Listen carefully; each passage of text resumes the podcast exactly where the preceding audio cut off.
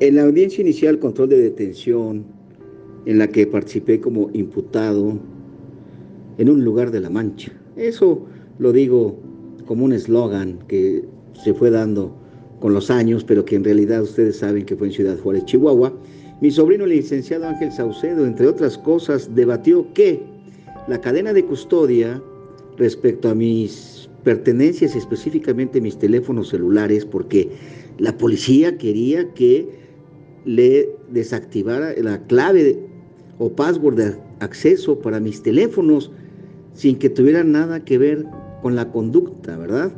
Que esa cadena tenía un registro, digamos, por ejemplo, a las 11:45 y que sin embargo la conducta que se denuncia, el hecho circunstanciado por parte del Ministerio Público era a las 11.50.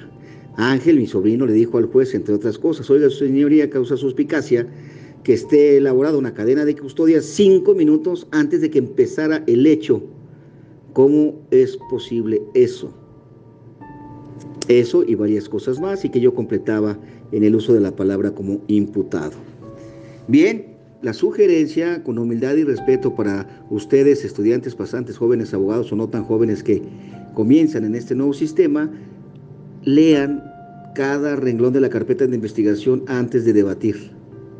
Que busquen, independientemente del tema de flagrancia, razonabilidad, este, violación de derechos humanos fundamentales y otros temas que se puedan tocar, identidad o certeza en el sujeto activo y varios más. Que chequen esos detalles que aunque en esta ocasión el juez dijo que no iba a tomarlos en cuenta, creo que sí se les queda grabado en la cabeza a los jueces, aun y cuando digan que no lo toman en cuenta. Todos y cada uno de nosotros, Dios nos da dones y virtudes.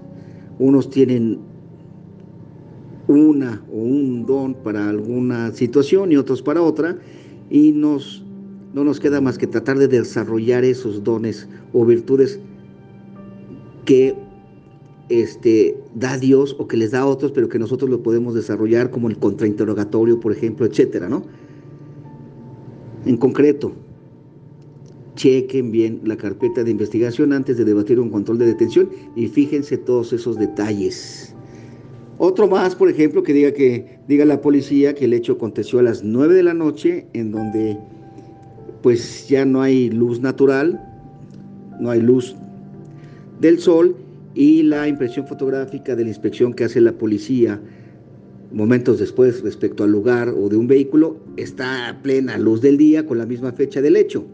Porque si fuera con la fecha del día siguiente, bueno, se entiende, ¿no? Pero cuando el hecho fue el lunes primero, supuestamente a las 9 o 10 de la noche, y el lunes primero hacen una inspección de un vehículo, de un domicilio, de un lugar, pero a plena luz del día, pues entonces algo no está cuadrando. Si a eso le agregan el Registro Nacional de Detenciones, que a veces no lo hace la autoridad, pues ayuda para el debate.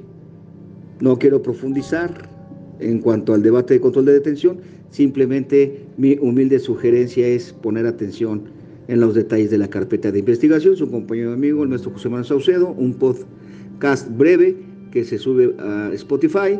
Los invito a suscribirse a mi canal de YouTube y oprimir la campanita de notificaciones.